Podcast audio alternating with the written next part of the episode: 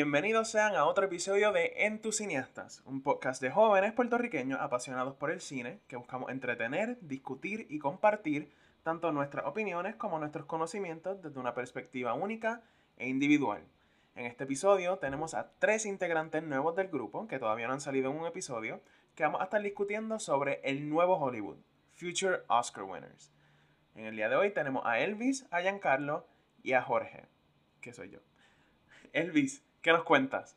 Pues hola, eh, mi nombre es Elvis Oliveras, yo soy uno de los Film Major Resident de los entusiastas y nada, estoy bien emocionado de hablar de este tema porque igual que estas personas de las que vamos a hablar en el día de hoy, que están surgiendo en Hollywood y le están partiendo, nosotros pues estamos empezando nuevo en esto del podcast y nada, la vamos a partir también y estoy bien excited. Perfecto. ¿Y Giancarlo, cómo te trata la vida? Cuéntanos. Hola, me trata súper bien, ya que no tengo que, no estoy cogiendo clases de verano, no tengo que enfocarme en el semestre más nada. Este, así que todo tranquilo. Qué emoción. Y podemos hablar este, con toda la paz del mundo de esto que nos gusta tanto. Eh, como saben, pues yo soy, soy actor, me encanta hablar de, del arte, me encanta hablar de las actuaciones y las personas que vamos a mencionar hoy em, son tremendas en eso, así es que estoy súper motivado y súper ready para hacerlo. Perfecto. Eh, pues, hola, soy Jorge. Este, yo soy, eh, ya que Elvin mencionó que he's the film major resident del podcast, pues yo soy el film major hater resident del podcast. Eh, yo detesto a Film Twitter, detesto a los film majors, este, y aún con eso, mis películas favoritas son todas de A24. Así que la hipotenusa. eh, pero eh, vamos a tener una dinámica de lo más chulita porque tenemos un film major y un film major hater aquí. Pues, somos frenemies. Este, sí, somos frenemies en ese sentido, pero pues bien emocionado de estar aquí. Amo las películas, me encanta todo lo que tenga que ver con el cine, con actuación, con teatro, etc. Así que súper emocionado de hablar basura aquí, así que vamos por encima.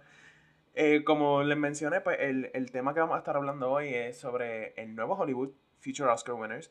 Pero para que estemos en la misma página en todo momento sobre lo que vamos a hablar, pues le voy a pasar a Giancarlo para que él hable un poquito más sobre qué específicamente es el tema. Así que, Giancarlo, take it away. Claro, claro. Gracias, Jorge. Pues lo que pasa es que cuando uno habla de Future Oscar Winners, naturalmente la mente te lleva a, a estas personas que merecen un Oscar y todavía no lo tienen. Pero eso también nos hace pensar en la gente que ha sido robbed um, by the Academy. Y por eso naturalmente pensamos en Glenn Close, que hace décadas merece un Oscar y no lo tiene. En Amy Adams, que no lo tiene. Y así podemos mencionar mil personas que obviamente, hint, hint, mencionaremos en futuros episodios y dialogaremos más a fondo sobre eso. Pero en este episodio específicamente, al hablar de el futuro de Hollywood, el nuevo Hollywood, nos queremos enfocar en estos artistas que o empezaron hace poco o a pesar de que empezaron hace mucho, ahora es que están cogiendo un buen nombre en la industria, ahora es que se están dejando ver más todavía, a cada rato los, los vemos en elencos nuevos y se les están abriendo muchas oportunidades por el gran talento que tienen. Y esas son las personas que vamos a especificar en este podcast de hoy.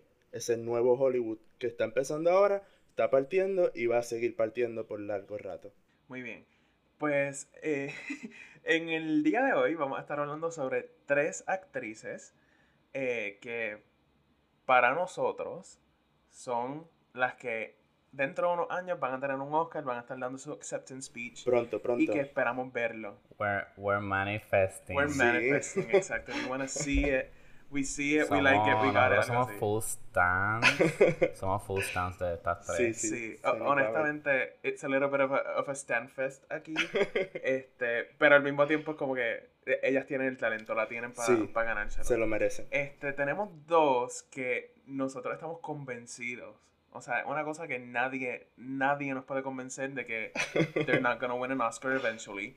Y tenemos un wild card que... Tenemos, tenemos argumentos, tenemos argumentos para support her. Sí, sí. Exactamente, como que Hear Us Out es un wild card, pero lo decimos por algo, so aguántense. Anyway, la primera de la que vamos a hablar should come as no surprise to anyone es Zendaya. I mean. ¿Qué hay que decir? Sí, ¿Qué hay que decir? ¿Qué más? Ladies and gentlemen, her. Her. Este, O sea, con decir Zendaya ya lo sabemos. Como Beyoncé cuando le dicen el nombre. Exactamente. O sea, no necesitamos nada más. Pero, como quiera, por, por aquello de que de llenar el podcast y darle, darle tiempo a la gente, pues vamos a hablar de ella. Todos sabemos, conocimos a Zendaya en Shake It Up, Sí. the iconic Rocky Blue. Amor de mi vida. o sea, talento. Nosotros, o sea, yo me di cuenta que we really thought que Shake It Up era como peak dancing. y ellos lo que hacían eran como bailes de TikTok. It was so bad. It's- Sí. it's- sí. Ni siquiera de TikTok. Yo creo que los de TikTok son mejores. Esos bailes eran críticos, críticos. Pero hon- honestamente yo veía pero at ese the show. moment, we thought que, que la estaban No, yo veía ese show y yo me la vivía. Yo, eh, de Montre, esto es Step Up. Anyways, este, en Shake It Up, eh, ahí fue que la conocimos por primera vez. Y después, pues, como sabrán, Zendaya kept doing her thing. Se fue a Dancing with the Stars. Que yo no sé si a ustedes les gustan, pero yo estoy obsesionado con Dancing with the Stars. Pero, anyways, she was robbed. Este. Yo llegué, llegué a ver algunos seasons, pero... No, yo, yo los veo fielmente. Una cosa, eh, una obsesión mala, de verdad. Este, y en su season, She Was Robbed, hay un compilation video en YouTube de todos sus bailes. Le robaron, le robaron el Mirror Ball. Pero no estamos hablando de baile. Anyways, después en Disney, eh, se quedó en Disney y hizo Casey Undercover. We're not gonna talk about her. That was. A mí me encantó, Jorge. That ¿qué was iconic. ¿Por qué no? A mí me encantó. It was a moment. Sí. Y eso es una opinión que ustedes tienen y una opinión que se les respeta. Y Eh, eso, eso está bien. Exacto, eso está bien, Sí. que tengan opiniones y que las quieran decir tan abiertamente, aun cuando están muy mal. Anyways, este, hizo Casey Undercover, que fue lo que fue, y después este, comenzó a salir en películas. Sus primeras películas fueron pues, Spider-Man Homecoming, The Greatest Showman, ha salido en, en otras películas, y lógicamente la Que conocemos by más- the way, Yes. By the way, en los entusiastas hay un, como unos Greatest Showman haters. Y yo sé quiénes son. And I'm not afraid to name Sí, them. está la división. Pues mira, yo sé de gente en Entusiasta muy bien, Elvis, que odian The Greatest Showman y que yo estoy convencido que se están dejando llevar por peer pressure because that movie slaps. Esa película. But now we said it. Yo, exacto. But now we said it. Yo estoy claro que ninguno de los dos que me acompaña hoy es de esta gente que, ¿me entiendes? No piensa por sí sola. Yo estoy claro. Exactamente, Giancarlo, Yo exactly. estoy claro. La cosa es que tú no tienes idea de que cuando salió Never Enough, esa canción me cogió por el cuello, me agarró y no me dejó ir por tres meses. Fue una cosa, ni tres meses, por como seis meses. Zendaya partió de esa película también, con sus bailes, con su interpretación y con Qué su bella voz. contra. Ella lo dio todo. We don't talk about Zendaya enough as a singer. Y Cierto. ella la partió en The Greatest Showman. Ella la partió en esa canción de Euphoria que vamos a hablar. Hablamos ahora. Vamos a hablar de Pero- Euphoria, pero todavía. Ya que estamos hablando de Zendaya y su música, I just have to say, Replay was a reset. Se merecía que la O sea, en She replay. was cute. She was a cute qué girl. momento. No, She was a cute girl. Y No, no, no, no, no. Escúchalo otra vez, Elvis. Escúchalo otra vez. Lo que yo acabo de decir de que Never Enough me cogió por el cuello, no me soltó, Replay me tuvo así por seis años. Así que eso lo hablamos en otro momento. Sí, Pero, este, sí. pues continuando, sacando de nuestra mente el Greatest Showman Slander que existe por ahí y dejando claro que esa película, wow, 20 de 10. O sea, si sacamos la historia, la historia, whatever. Pero la película en sí was great. Este, en Spider-Man Homecom- Homecoming, Spider-Man Far From Home. eh, a mí me ha encantado lo que ha hecho. Lógicamente no creo que haya sido Oscar worthy. Pero, este, como quiera, she's a great MJ. En los entusiastas hay un montón de MCU stands también. So, nos, va nos van a escuchar hablar de eso un montón en este podcast. Este, pero como que, ¿qué piensan de el casting choice de como que Mary Jane para Zendaya y cómo ha sido recibido en como que by the general public? Porque sabemos que ha estado fuerte, ha estado fuerte. Full. Eh, yo pienso que, lógicamente, está un elemento de racismo dentro de todo. Like, even though she's, she's a light-skinned black woman, she's a black woman at the end of the day.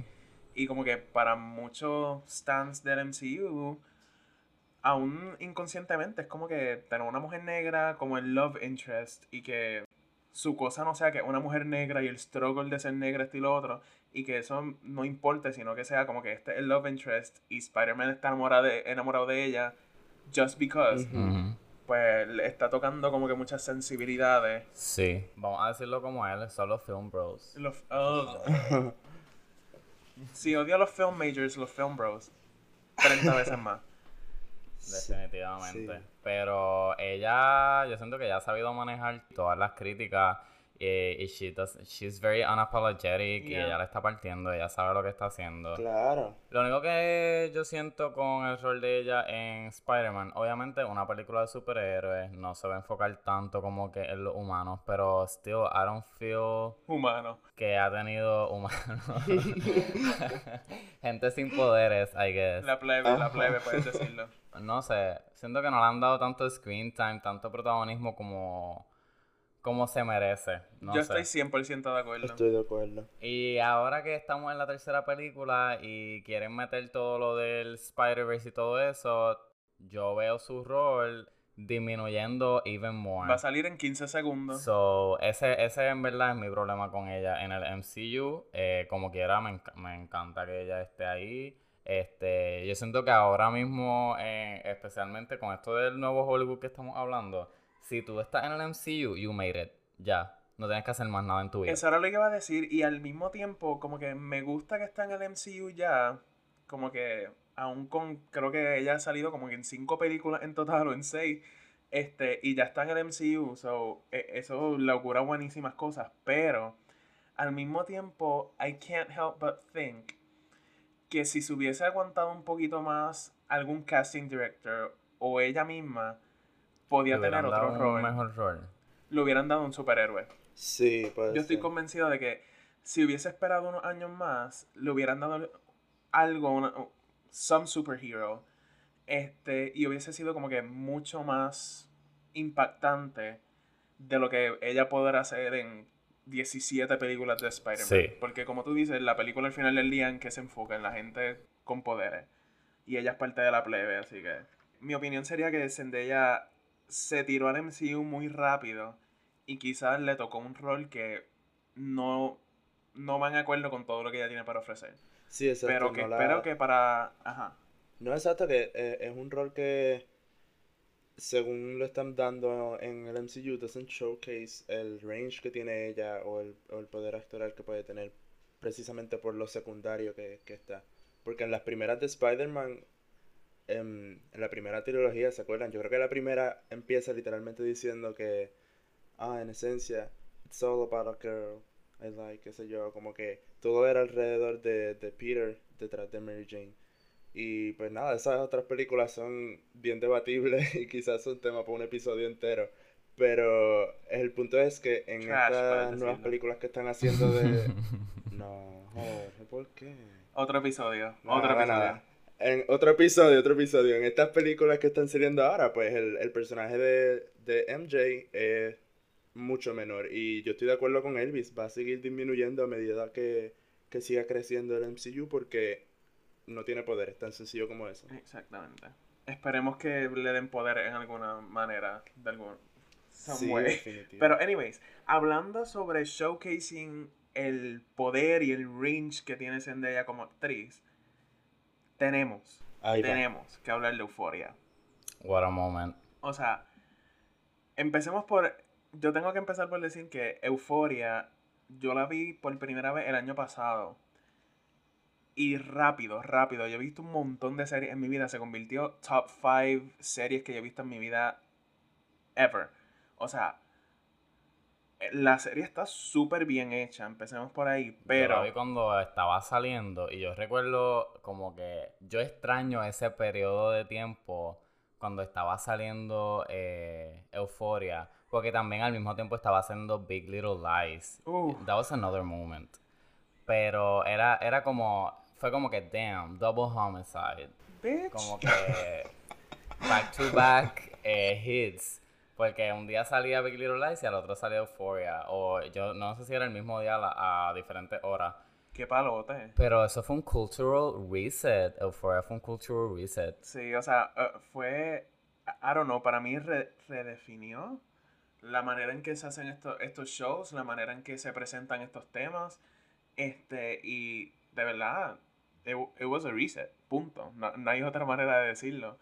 Este, y Zendaya, o sea, yo la sugerí para esta lista y hablamos de ella aquí por euforia. Porque si vamos a hablar por cualquiera de otras películas que ella haya salido, es como que, yeah, she's a cute actress, pero como una Isla Fisher.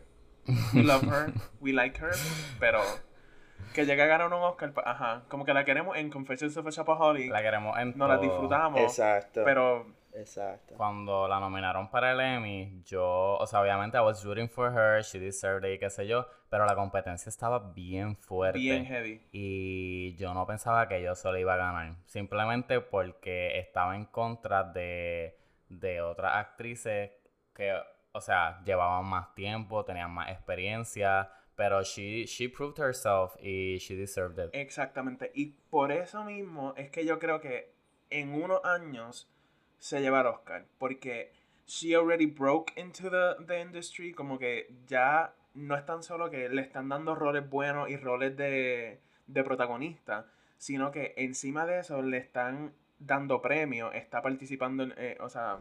La están metiendo en los premios y está ganando por encima de un montón de gente. Así que la respetan le dan como que su pleitesía, lo que se merece. Y no se lo están dando just because. O sea, la, la muchacha actúa, la muchacha hace lo que tiene que hacer. Ella tiene todo para, para un EGOT, para que le den los cuatro y más. Full. Ella tiene todo para, We're talking about EGOTs para tener now. todos los premios. We're talking about EGOTs. Exacto, espérate. We're talking about EGOTs, ok. Esto era de los Oscars, empezamos con los Oscars, pero ya este, ella se merece el mundo. Mira, el Emmy ya lo tiene. El Grammy se lo merecía por, por replay. El Oscar, Mira. vamos a hablar de eso ya mismo. Oh el Tony God. viene cuando hagan, eh, yo no sé, Un revival de algo, la llaman. ¿Qué Sí. musical va a ser? She could, she could make Cinderella happen again. Por, Mm, por su- el traje de del Met Gala, you know. No hablemos del musical de Cinderella. No hablemos del musical de Cinderella, por favor. Ok, ok. Yo estoy en un súper buen mood hoy y no quiero que eso se arruine, así que por favor no hablemos de eso. No, no lo he visto, no lo he visto. Este, pero yo no sé, que hagan un musical de la vida de Harry Berry. Y, ahí, Y ella de bendito. Catwoman. El musical de la vida de Harry Berry, bendito. Zendaya se lo lleva, pero a milla. Este, ahí tenemos el icon. Cuando salió el revolú este de, de Meghan Markle y, y el príncipe Ajá. que dijeron que ella iba a ser, ella iba a salir en The Crown haciendo de Meghan, de Meghan. ¿Sabes qué? ¿Sabes so qué? Que lo haga. Que lo haga. That would be Su, iconic. segu- su segundo Emmy. Uh, su segundo Emmy en dos años. Love it. Pues sí, este, deja que ella saque este replay Wow. Zendaya's version, replay re-recorded. Ahí se lleva el Grammy por Song of the Year because wow, what a moment in time. Y después tenemos el resto. Este, pero sí, Zendaya en Euforia, de verdad, a mí me voló la cabeza. Fue una cosa como yo nunca pensé que ella podía hacer. Eh, y lo que yo pienso que ella necesita para ganarse el Oscar es un Euforia en película. Porque ya ella nos demostró que tiene range. Y si Euphoria hubiese sido una película en vez de una serie, yo estoy seguro que mínimo la nominación la tenía. Este, y al mismo tiempo, otro, otra cosa que siento que ella necesita para llevarse el Oscar es por fin, de una vez y por todas, romper con el Disney Curse o con esta idea que nuestra generación por lo menos tiene sobre Zendaya de que es Rocky Blue. De- o sea, en, en la mente de muchas personas, incluyendo... Pero yo, Ajá. yo pienso que, o sea, de los de las personas que han salido de Disney, ella ha sido de las más que ha tenido success en el acting world. Porque, pues, ok.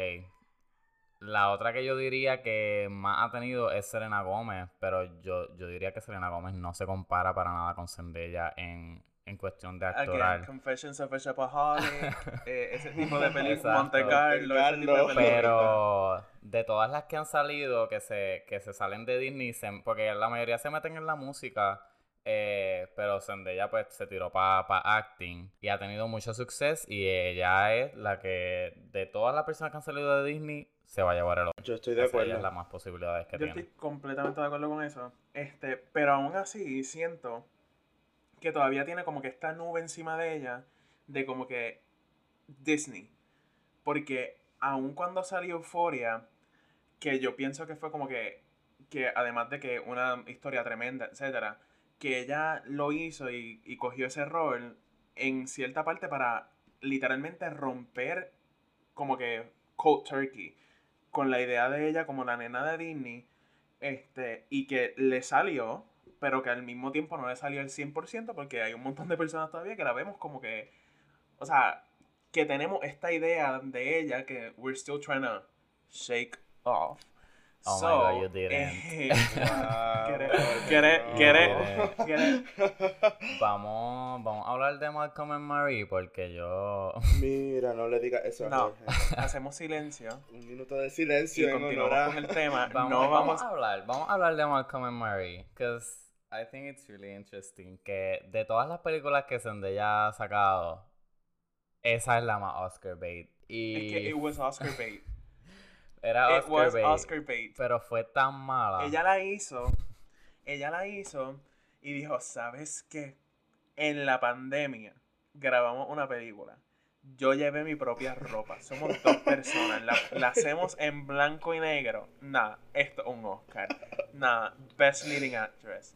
Y sabes qué En verdad que you know what next question. Let's move on porque yo no le voy a tirar la mala yo no, No, le voy a no tirar quedó, la mala no a quedó. Zendaya en nada fue una pena, Sí. fue una pena porque I'm sure que en cuestión actoral ella la partió, pero el guion parece que no le estaba dando the nada. movie was uninspired. Y pues, ajá, como estaba diciendo, de todas las películas que ella ha sacado, esa es la más Oscar bait, que le pudo dar una nominación, pero la hicieron, la hicieron mal, la hicieron tan mal que, que pues no pasó. Es la menos que ha gustado.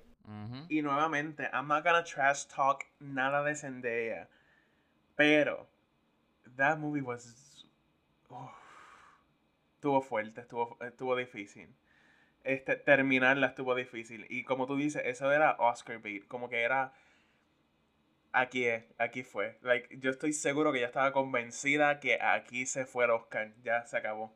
Y mira, Y en que vamos a ver la Zendaya en el, en el futuro que le pueda dar un Oscar. Mira, yo tengo aquí una listita de como tres proyectos que ya se puede llevar el Oscar. En primer lugar, sabemos que este año Denis Villeneuve, o como se diga, whatever, este, va a sacar Dune. Ah, we're so eh, excited. y ella va a salir ahí. I'm super excited for that movie. Este, esperemos a ver cómo, cómo le va en la película, no tan solo a Zendaya, sino al, al elenco completo. Y cuán bien le va en los Oscars del año que viene. Nos van a cachar haciendo el review de Dune. Full, stay tuned. Entonces, lógicamente va a salir en Spider-Man No Way Home, que ya hablamos de eso. Va a tener como que 15 segundos de, de screen time, de screen time, con los 17 Spider-Man que van a salir. so, este, tenemos eso. Entonces, eh, según lo que tengo aquí en mi fuente fidedigna llamada Wikipedia, ella va a salir en una película este, sobre la vida de Ronnie Spector, que fue un, pues básicamente un productor de música para la era de como que los 60, Motown, todo eso, eh, que piensa Dreamgirls, algo así. Pues es más o menos como eso, ella va a ser de la frontwoman del grupo que se llamaba The Ronettes. Y pues ahí yo creo que si lo hace bien... Un Jennifer Hudson, tú dices. Un Jennifer Hudson. Un Jennifer Hudson que, by the way, salió el trailer de E R.E.S.P.C.T. Yo lo voy a decir así por el resto de la vida. No respect, eh, R.E.S.P.C.T. Este salió el trailer de la película y lo digo desde ahora, Jennifer Hudson, Best Actress 2022. Pero, este, yeah, I'm saying it now, I'm you calling heard it it. here first. You heard it here You first. heard it here first. Este, pero si ella va a salir en, en esa película y va a ser la protagonista, así que si lo hace bien y si la película tiene como que la combinación necesaria para estar como que en el radar de la academia, ahí podemos tener una nominación. Y la que más esperanza me da a mí es una película en la que, eh, que se llama A White Lie, este, en la que ella va a ser de Anita Hemmings, que es una mujer negra, pero que era light skin, o sea, descendiente de, eh, de personas africanas y de europeos. Este, y que por eso, como se veía bastante blanca, se pudo meter en, un, eh, en una universidad que era nada más para blancos. Uh. Esto fue en los 1890 y qué sé yo. En, o sea, como que el premise de la película... Ya veo Oscar bait. Esa es. Ajá, esa es. todo eso, como que ya veo el Oscar clip. Yo no veo ni el Oscar clip, yo veo el Oscar clip. Como que Ujú. ella eh, frente a todos los blancos en la universidad dando el speech, como que I deserve to be here. Y qué sé yo, y el lip trembling, como que ya yo veo Sí. todo eso. Este, así que Wow. esa es Manifesto. la más que me, que me da esperanza, pero como podemos ver, aun si, si de ninguna de estas recibe una nominación o recibe el Oscar, podemos ver que ella está saliendo en cosas más, no quiero decir serias, pero como que más, Mature. que están más en el radar de la academia, por decirlo así. Como que el tipo de película que a la academia le gusta, como que biopics o películas en las que tienes que sufrir mucho y llorar y demostrar por qué tú mereces estar vivo y toda esa, y toda esa cosa. So, tiene ahí tres películas buenísimas que le pueden dar la oportunidad, pero si terminan siendo como Michael- Malcolm and Marie, pues entonces vamos a tener que hacer otro episodio para pedirle perdón a quienes nos sintonizan por eh, haberles dicho que Zendaya se va a ganar un Oscar, porque si sigue con esta racha mala, pues... Sí. Ajá. Ah, y lógicamente, la que yo creo que le va a dar el Oscar, ella va a ser de Lola Bonnie en Space Jam. Ya, Ya, joder, eso ya. está hablado. Oh my god. ella, esa está hablado, la primera mujer en ganar un Oscar por un voice, voice character, actor, así sí. que por un animated character. Si alguien lo va a hacer, va a ser Así ella. que vamos para encima, yo voy por ella. Este, pero nada, ahora vamos a hablar de la segunda actriz que escogimos. Ella salió con Zendaya recientemente en la portada de Hollywood Reporter junto con el diseñador La Roach. La portada era por Stylist of the Year. Y pues ya deben saber que es Anya Taylor-Joy. Yes. Yo soy el Anya Taylor-Joy stand de, el- de los entusiastas. So, yo sé de lo que estoy hablando. Taste. Exacto. Este, we were gagged. We were gagged cuando vimos esa portada porque ya, ya nosotros sabemos que íbamos a hablar de estas dos personas en el episodio. Y vimos la portada y fue como que, wow, una señal. Literalmente fue confirmación divina. Sí. Como que si eso no te dice que estas dos van a ganar un Oscar, yo no sé qué. Imagínate que una gane por Supporting Actress y que otra gane por Leading Actress el mismo año. En tu cineasta Uh, colapsa, oh implosiona. God. en tu cineasta implosiona. Soñar es gratis. No, eso no es soñar. We're gonna manifest. Pero they were serving esa portada and they're serving en todos los proyectos que están haciendo. Este, nada, hablando de Anya, yo sé que hay gente que está confundida como que porque esta blanquita que tiene un acento británico está hablando español. Como que cuando yo me enteré que ella hablaba español, yo estaba como que she didn't ask to be born latina, nomás tuvo suerte. como que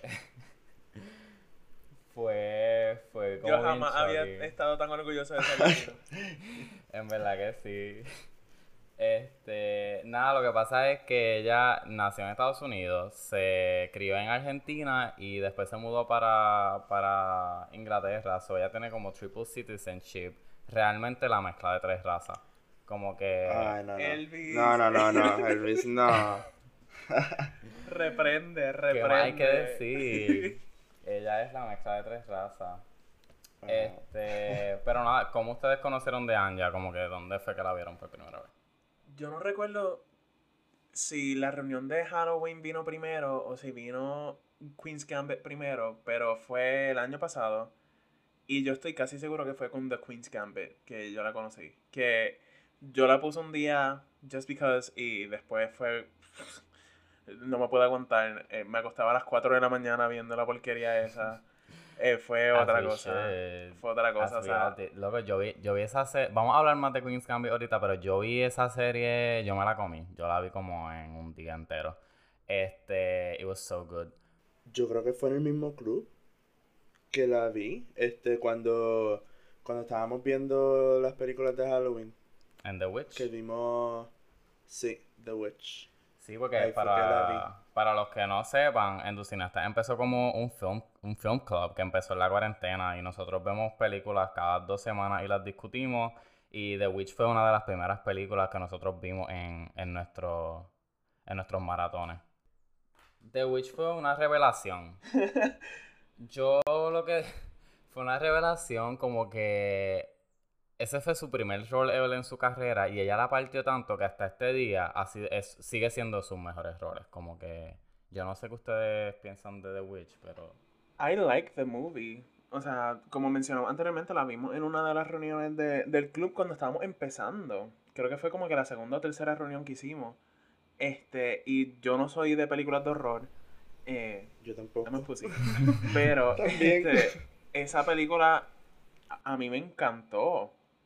O sea, me pareció súper buena y encima de eso la actuación de ella, nuevamente ya yo conocí a Anya por eh, The Queen's Gambit, me dejó ver el range que tenía y como que confirmó que en algún momento de su vida yo la veo a ella con un Oscar.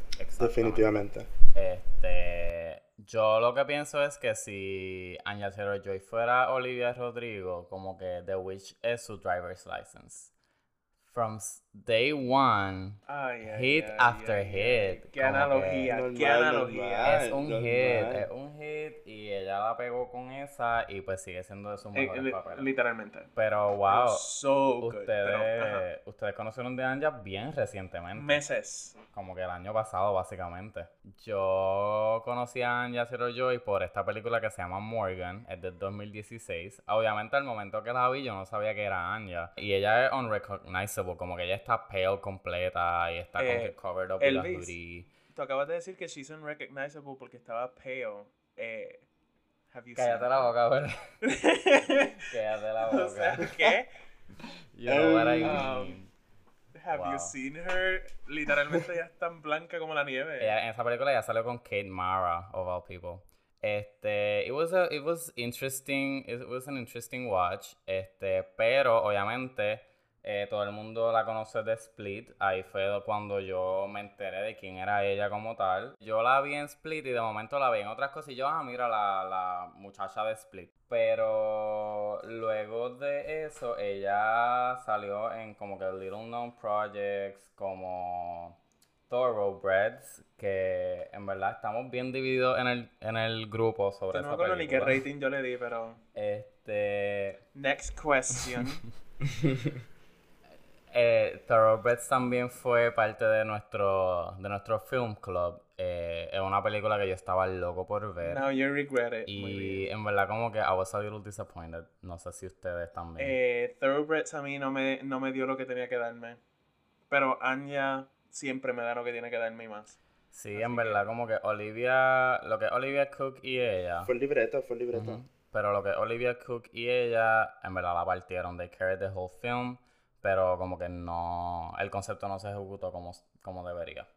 Pero, pero yo creo que a Jorge no le gustó Olivia Cook. Sí, ella, él parece que no. ¿Que no te gustó? Él parece que no sabe a ti, a ti, Jorge, yo creo que no. Ah, ok.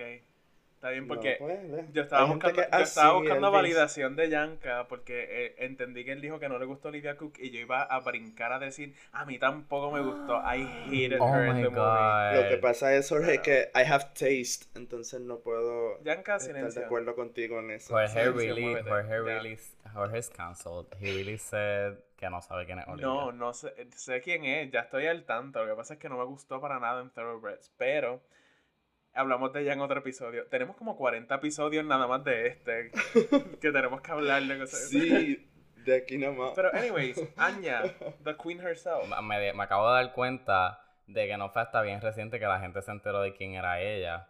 Como que antes de que saliera Queen's Gambit yo sabía quién era, pero ahora fue que todo el mundo hizo el boom. Queen's Gambit fue su boom. De lo que ha hecho, yo diría que lo que hay como que un acuerdo casi universal es que ella se la comió, la partió, la escupió y se la comió de nuevo en The Queen's Gambit. Este, que yo creo que son pocas las personas, si algunas, las que dirían que ella no hizo el trabajo de su carrera en ese, en ese show. Y pues ella se ganó el Golden Globe, se ganó el SAG Award por mejor actriz en, en un limited series. Este. Y se lo merece. Y se va a ganar el Emmy. We're manifesting el Emmy next. Este, y también el año pasado ella soltó Emma. It was a cute adaptation. ¿Qué ¿Ustedes vieron Emma? ¿Qué pensaron de Emma? A mí me encantó. Yo vi Emma. Ay, Jorge. no, ya, cambia de Yo tema. vi Emma. No quiero que hablen mal de Emma aquí porque a mí me encantó esa Oh my película. a god. mí me encantó. She was cute. Yo estoy como en el medio. Andrea lo dio todo. Yo estoy en el medio, pero I'm glad she's como que. Ella es bien versátil. Ella ha hecho de todo. Porque Emma es como jocoso, no es tan serio. Lamentablemente tenemos que hablar de New Mutants. Ella ha hecho New Mutants. Este, no vamos a get into that. Pero, ajá, ella ha hecho acción, ella ha hecho eh, drama, ha hecho sci-fi. Ella lo ha hecho todo. Este, ha hecho period films. ¿Cuántos años tiene ella? She's in her 20s. Sí, Eh, ella, ella, ella está en Forbes 30 Yeah, under she's 30. 25. So, ella lo está dando todo. Qué reina. Los upcoming projects que ella tiene, que nosotros pensamos que le pueden dar el Oscar. eh, ella va a salir en una película de Edgar Wright que se llama Last Night in South Hollywood. Ella va a ser el starting role.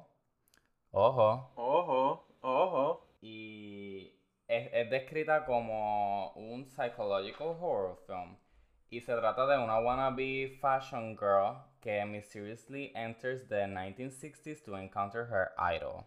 So, que Natalie Portman en Black Swan dijiste. Oh my god. Que Her Natalie Portman. Ojalá, hay um, que ver cómo lo hacen, porque si se va muy para horror, sabemos que la academia le va a pichar. Sí. Pero yo siento que si se quedan en ese. Midsommar. Se quedan en ese entremedio de psychological um, drama.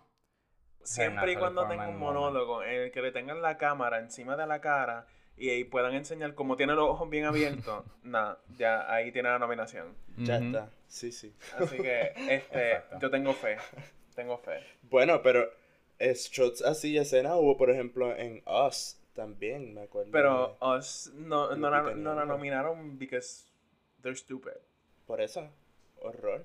Yeah. Pero nada, nada. Anja. Debió, debió haber sido nominada. Us. Ese era el segundo Oscar de Lupita, pero este- anyways, anyways. Ujú.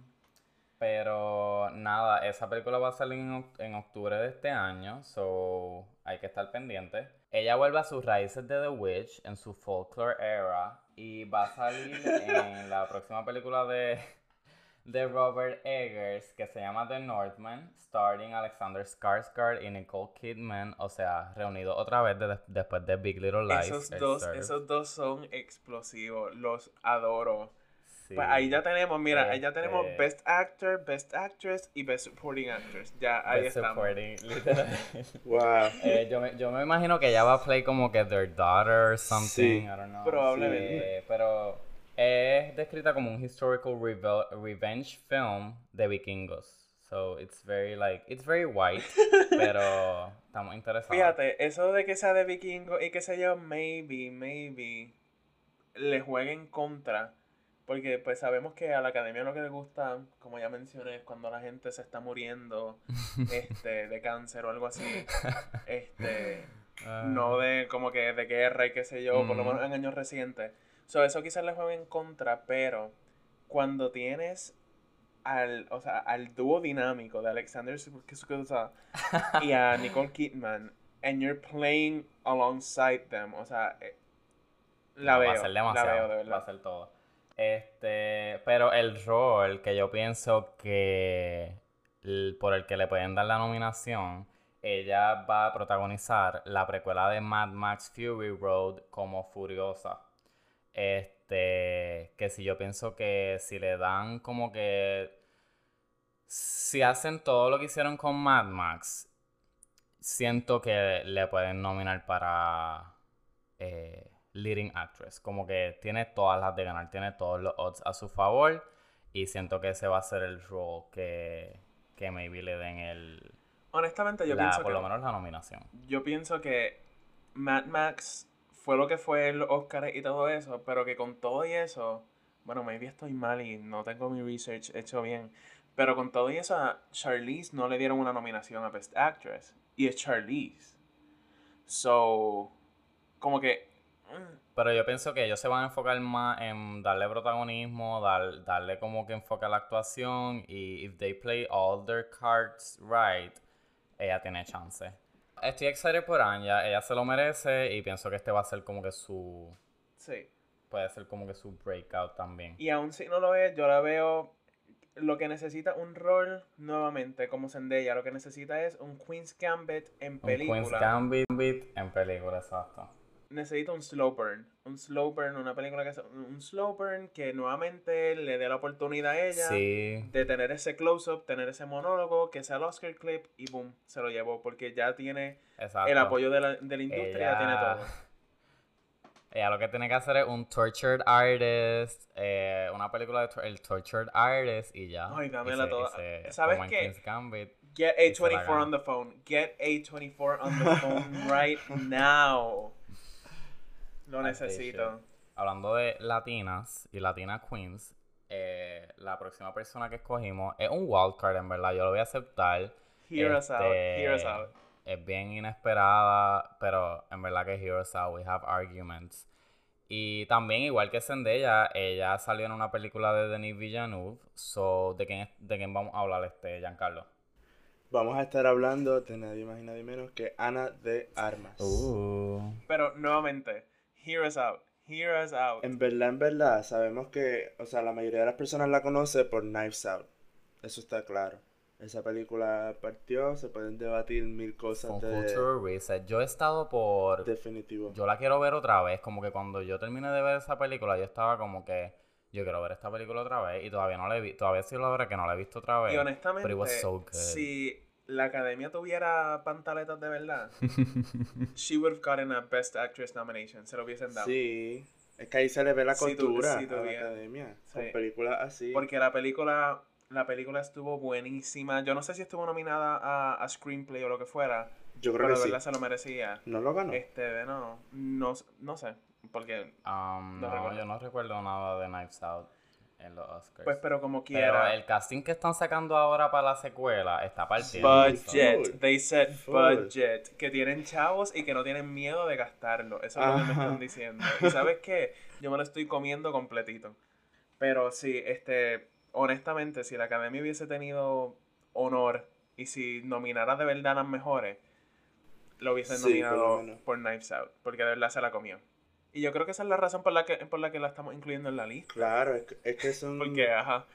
Con una, o sea, ella tiene trabajo estupendo en otras películas y la gente, yo sé que recuerdan mucho, por ejemplo, en Blade Runner, las imágenes de ella y yo, todo eso, pero es que el trabajo de ella en Knives Out o sea, a mí nunca se me va a ir de la mente la imagen de ella con la taza al final. Ah, it was so iconic. Yo siento que... Nunca. Esas dos imágenes están ingrained in my brain. Como que ella con la taza en Knives Out y la proyección de ella, el holograma en Blade Runner. Como que ella es icónica. Como que tú la ves de nada más de verla ella, ella es una imagen, como que cualquier estilo de ella es como arte. ella, ella parte, ella, ella lo dio todo. Y además de ser bella y de tener todos esos como que momentos bien icónicos, The Girl can act. O sea, claro, claro, tiene el talento. Tiene el talento. Cuando hablo de la imagen es precisamente de, todo lo que hay detrás de, sus ojos, de la manera en la que agarra la, misma taza. O sea, es, es una cosa maravillosa todo lo que Definitivamente. en la película es el wildcard por el mero hecho de que no ha salido mucho y como que no hay mucho con la que lo podamos, podamos decir como que, ah, por esto, o sea, por estas tres películas se merecía un Oscar o lo que fuera. Tenemos Knives Out. Este, yo personalmente, yo personalmente, wow, personalmente debo decir que yo la veo a ella ganándose un Best Supporting Actress. Y esto quizás sea como que super shady o whatever. Pero el leading actress, pues, I don't know, no lo veo todavía. Yo lo que diría es que ella, siendo cubana y teniendo ciudadanía española también, si tienen a be born latina, nada más tuvo suerte ahí. Este, yo diría que ah. con eso, ella lo que necesita es una película española, o una película mexicana, lo que sea, pero en español, que sea como que Roma o un Parasite o algo así, o sea, que venga a arrasar, que todo el mundo tenga que hablar de eso. Sí, como que el, el Best International, el Next Best International Film. Exacto, que sea, ella lo que necesita esa película donde la tengan a ella como protagonista y yo sé que se la va a comer y mínimo la nominación la va a tener. que yo diría que si en algún momento se lleva el Best Leading Actress, va a ser por una película que ella haga internacional o lo que fuera.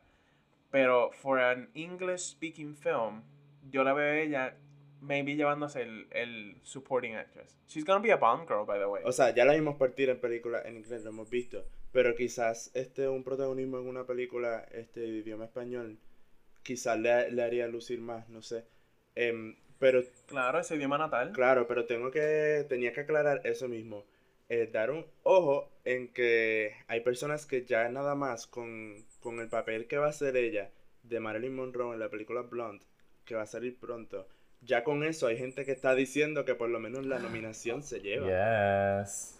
Y yo digo que puede ser, porque una película de Marilyn Monroe le va a encantar a la academia y ella partiendo ese personaje. Sí. Y yo lo, lo, veo, lo veo. Also, ¿ustedes sabían que ella, este, ella hacía la, la voz en Despicable Me. Ella hace la voz de, de una de las ¿Y por qué no la nominaron? ¿Y por qué no la nominaron? espérate, espérate. Yo no sabía eso. Las traducciones en español que no, o sea, no hacen nada con eso. Yo quedé tan ah, impresionado. Academy Explain. Honestamente, me acaban de cambiar la vida. Mencionaron que ella va a salir en la película de James Bond. Wow. Vamos a hablar de eso. Mm, bueno, yo no sé si han nominado alguna Bond Girl en algún momento de la historia de James Bond, pero they should. Y ella la tiene toda para hacer. Si alguna van a nominar, debería ser ella. Sí. Como que tiene, tiene el porte, empecemos por ahí. Este, que lógicamente criticamos muchas cosas. We can be very critical and very social sciencey about it. Pero, este, tiene el porte de una Bond Girl. Y encima de eso, como ya dijimos, tiene el talento. Y si la película la escriben bien y le dan un rol bastante bueno en la película, pues ahí, ahí lo veo podría pasar. And they should nominate her. Ahí, está el supporting que tú dices. exactamente. Y sería reivindicación por lo que hicieron con Knives Out. Yo quiero que ella salga en la otra James Bond movies que sea el James Bond de color. Because we need un James Bond de color. I'm sorry. Mm. Este. Pero en ahí yo quiero una Bond Girl de color. Que sea ella. Exacto, también. Que sea e, Ana de Armas puede ser Jamie Bond o, qué sé yo, Jamie Bond. Jamie Bond. Oh my god. Le quitas, le quitas todo lo intimidante. Hi Jamie, how are you? Ah, ya. Bond. Sí, como quiera, siempre dicen Bond. Lo importante está en el Bond. Sí, que ya, el nombre con J, sino que diga Ana de Armas, que también es un nombre Que al final de la película es. Es otra cosa, ¿qué clase de nombre? Ah, sí. es bien potente. Pero que al final de la película está de James Bond, como que que Bond se muera y ella sea ella she takes the mantle y esa es la you otra know what? Déjame llamar a déjame llamar a Universal. Más nada. Más nada. Busca los otros, busca los otros. Pero nada, este, ¿hay algún, ¿hay algún otro upcoming project de Ana de Armas que, que piensan que le va a ganar el Oscar? No, yo por ahora digo ese de Blonde o, o una película nueva que vaya a salir, como dice Jorge en español. Nuevamente, esto fue un Ana de Armas es mi fan casting para Poison Ivy. Si ella se mete al DCU, no le va a ganar ningún Oscar. Eso, eso no tiene nada. Definitivamente el DCU y Oscars no son compatibles. Pero ella como Poison Ivy sería un serve. Uma Thurman como Poison Ivy todavía vive en mi alma, así que yo no sé si yo estoy mentalmente preparado para un mujerón como Ana de Armas como Poison Ivy, matando tanto yo creo que sería una cosa increíble. Lo veo, no lo había ni pensado, Elvis. Yo creo que esto sería. Sería un reset. Ay, otra cosa, me encantaría, me encantaría. Yo estoy bien claro, yo estoy bien claro en ese casting. Yo voy a llamar a, a Warner Bros. Por favor, por favor. Lo quiero. Y otra persona, como estábamos hablando con Anya y también que se puede decirle Zendaya, que son bastante versátiles en lo que pueden hacer. O sea, pueden hacerte acción, pueden hacerte comedia, pueden hacerte, etcétera, etcétera. Así que creo que, que la tiene. Mi único miedo sería que Ana de Armas caiga en lo que estábamos hablando, Ayla Fisher, Selena Gomez, type of movies, que son esas peliculitas que tú vas a ver a 4.50 en Caribbean Cinema en la primera tanda el martes cuando estás aburrido. Pues esas peliculitas así... cuando la dan en guapa. Cuando, ay, cuando la dan en guapa tres años después. tres años después. Este, pues, ajá, como que ese sería mi miedo, que caigan esas películas, pero de lo que puedo ver... ¿Tú crees? Es un miedo, una preocupación que pueda tener, pero que como podemos ver, las películas en las que está saliendo, pues son bastante big budget, Sí, sí. pensadas. Tenemos James Bond, tenemos eh, un biopic, todas esas cosas. Así que le auguro buenas cosas a ella, un Best Supporting Actress en algún momento, por lo menos un nomination. Y si se tira una película este, hispana o una película. Yo estoy pensando en Roma, es lo que tengo en la mente. Una película así. Algo que sea, Ujú. tú sabes, que tenga un impacto en la academia gringa, anglosajona, que nada más se enfoca en Estados Unidos. Pues ahí, ahí lo puedo ver.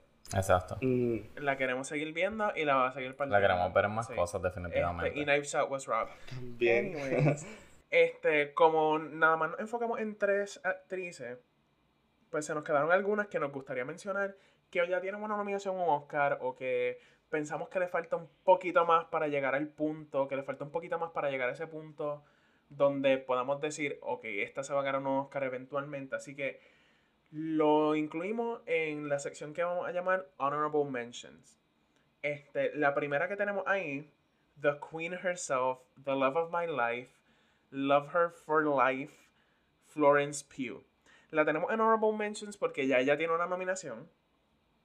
Honestly, se lo ganaba y no me molestaba para nada porque de verdad que ella hizo lo que tenía que hacer. Esa fue por Lady, Este, Lady en Macbeth. Midsommar, En la nominación. no, Little No, Women. Little Women. Ah, Little Woman, verdad, verdad. Oh. Pero Lady Macbeth mean, también hello. se la merecía. Lo que pasa es que el Oscar, pues, no- los Oscars a veces no saben lo que hacen. Por eso tampoco la recibió en, en Midsommar. Yo creo que ella no tuvo nominación y se la merecía. No, No, en Midsommar, Midsommar eh, no eso iba a decir que en. Midsommar ella nos demostró que tiene range. Ujú. O sea, tienen range porque fue The Little Women donde hizo un papel completamente distinto a Midsommar y ahora va a salir en eh, Black Widow. Estamos So, como que nuevamente la versatilidad hace muchas cosas, puede hacer 30.000 cosas si quiere y esa mujer se va a llevar un, un Oscar. Full, para mí fue al revés. Yo vi Midsommar primero. O sea, Exacto. salió primero, pero yo, este... Ajá. Y a mí, como hemos dicho anteriormente, a mí no me encantan ese tipo de películas. Mi mejor amigo me, me no, me, no me obligó, pero fui con él. Y yo salí muerto de esa película. Pero por eso, precisamente, verla pasar de eso a lo que ella hizo en Little Women, me enamoró. Yep. completamente. Yo quedé loco con ella y cualquier película que yo vea que tiene a Florence Pugh, la voy a ver. Amén, aleluya. El Oscar quiero- viene por ahí. Ella partió Sí, toda. Nosotros hablando de Midsommar y Cervoni likes this tweet, eso es lo único que voy a decir. Ay, Dios mío. Y con Comfort Movie, Midsommar. pues, Ajá, el comfort movie el Bonnie en Midsommar. Therapy, mental illness. Fatal. Anyways, ¿Qué otro honorable mention Sí. tenemos? ustedes me dijeron que incluyera La en la favorita lista. de Jorge. Ustedes me obligaron a incluir en la lista a Olivia Cook. Eh, nuevamente, esa es una opinión, Jorge, esa es una opinión tú- que ustedes tienen que se les ¿Tú has respeta. visto The Sound of Metal, Jorge? ¿Tú has visto esa Exacto. película? I did. She, should've- she was Y- y- robbed y dime for que no- Yo supporting Sound of Metal, actress. Eso es todo lo que voy a decir. Sí. Y yo pienso sea, yo que... No voy a añadir nada más. Yo lo que pienso es que ella está, ella está en la misma categoría de Anya Taylor Joy. Ella, ella es como que siento que en sus carreras están como que a la par. Mm. Y yo siento que Anya un poquito más que, Poquito. que Olivia por esto de Queen's Gambit y que ganó los premios y todo esto. Pero Olivia tiene sus películas, ella tiene sus series, ella tiene sus indie films. Este, y ella la, ella la partió en Bates Motel. Yo vi los primeros seasons de Bates Motel y she Pues tendré really que darle otro chance. Este, so yo pienso que ella tiene todas las Tendré que posibilidades. darle otro chance, pero es que en Thoroughbreds. Sí, porque lo que pasa con Olivia es que eh, es de las actrices y de las personas que la gente suele subestimar o, o no darse cuenta de que están ahí partiendo, porque ella estuvo en Ready Player One, la vimos en Thoroughbreds Ujú. con una actuación estupenda, Jorge, sutil y suave. Em, Sí, de, de momento yo la, yo la empecé a ver en todos lados. Ella estaba Sí, en uno- Es de esa- exacto, eso es lo que quiero decir. Es de esas actrices que cuando uno escucha- eh, reconoce el nombre, te das cuenta de todas las veces que la has visto antes. Pues con Olivia Y- Cook tendré que darle otro chance. Este, pero pues sí algo la veré, eh, la veo como ese tipo de Dark Horse que como que antes de que empiecen a salir las nominaciones, todos los críticos están diciendo las cinco que van a nominar y de momento empiezan a nominarla a ella en todo. Como que algo así es lo, lo que yo vería, como que nadie se lo espera y Mm. de momento está nominada. Pero Mm, pues de ahí a ganar, pues ajá. Anyways, este, la otra que tenemos exacto, vamos poco a poco. Ajá, la otra que tenemos en la lista la puse yo because I love her y la puse también pensando en Ricardo porque este I know he loves her. Este, y es Beanie Feldstein. que si no reconocen el nombre, ella es la de Booksmart. Eh, en Lady Bird, es la mejor amiga de Lady Bird. Excelente. Este, Mm, Excelente. excelente, excelente. Mm. Ella ha salido e- este año, creo. Creo que salió en este Grey's Anatomy este, y en otro sitio. Ha salido también. Y de verdad que la veo subiendo poco a poco. Eh, no sé si ustedes han visto la serie eh, American Crime Story. Que la primera fue de OJ, Ujú. la No. segunda fue del asesinato de Versace. Este, Ajá, y el tercer season va a ser sobre el impeachment de Bill Clinton después de lo de Monica Lewinsky, qué sé yo.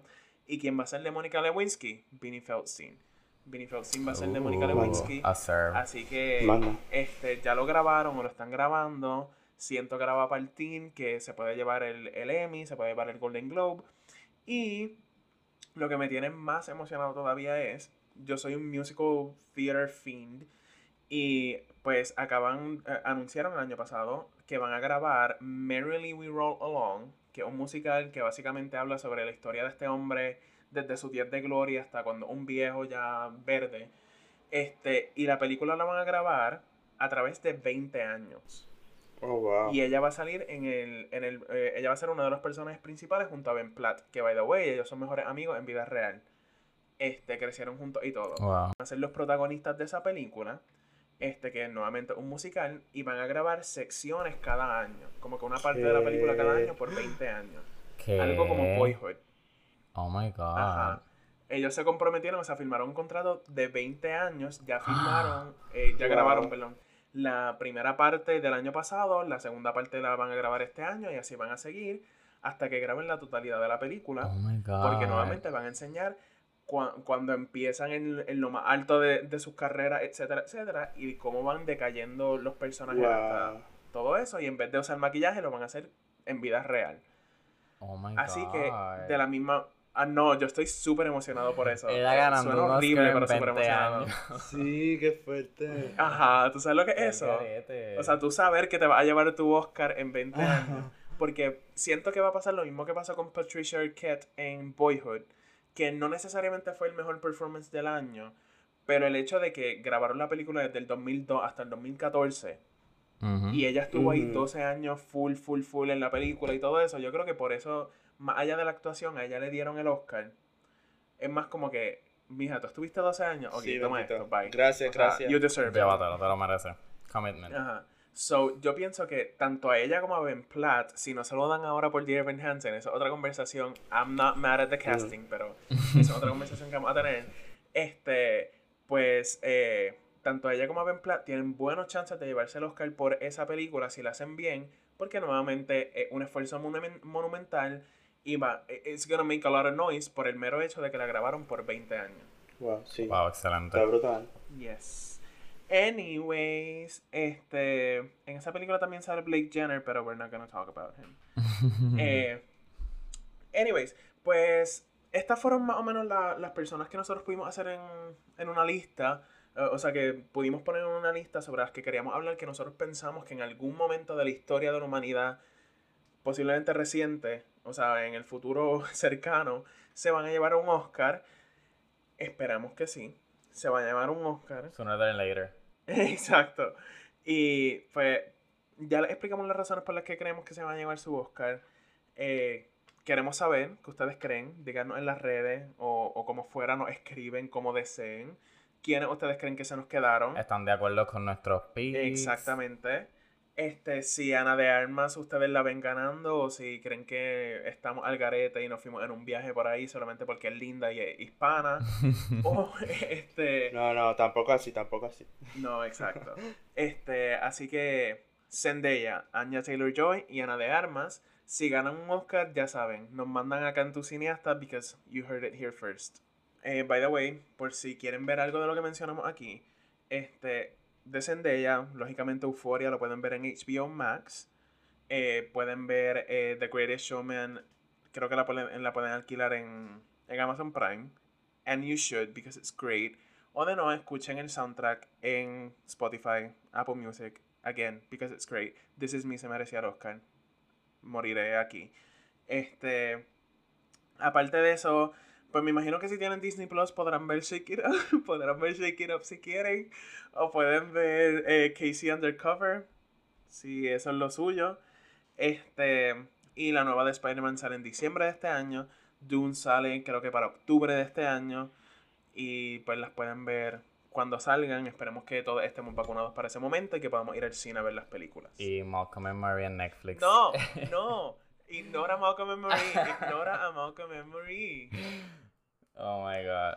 Pues si quieren ver cosas de Anya, eh, pueden ver la secuela de Split que se llama Glass en Amazon Prime. Thoroughbreds también está en Amazon Prime. eh, las dos están para rentar. Obviamente Queen's Gambit en Netflix. eh, no hablamos de ella, pero The New Mutants este, está en HBO Max. I don't know why, why you would want to watch that, pero ok. Eh, y nada, eh, su upcoming project que son Last Night in South Hollywood sale en octubre de 2021 y The Northman sale en abril del 2022. Y Giancarlo, ¿dónde podemos ver a Ana de Armas? Para ver Knives Out está en, en Prime, este, Amazon Prime, pueden verla ahí tranquilitos, este, porque está incluida.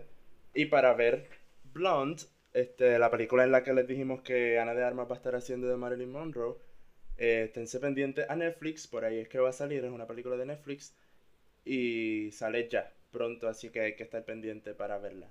Y Blade Runner está en HBO Max, así que pueden darse la vuelta para allá y la ven también. Claro, en el siguiente episodio tenemos tres otros compañeros que tampoco han tenido su debut como tal, así que será la primera vez que ellos participan en, en un podcast solos.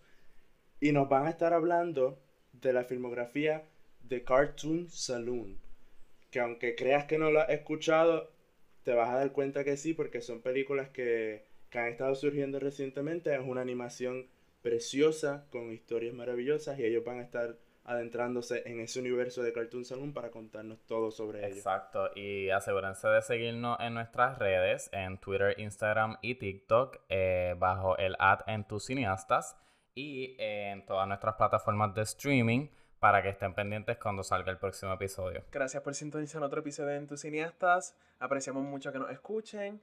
Y les veremos la semana entrante con un nuevo episodio de nuestro podcast, que debe ser tu podcast favorito, o de no, están mal. bueno, pues eh, esperamos que estén bien y les veremos por ahí. Bye. Adiós. Bye.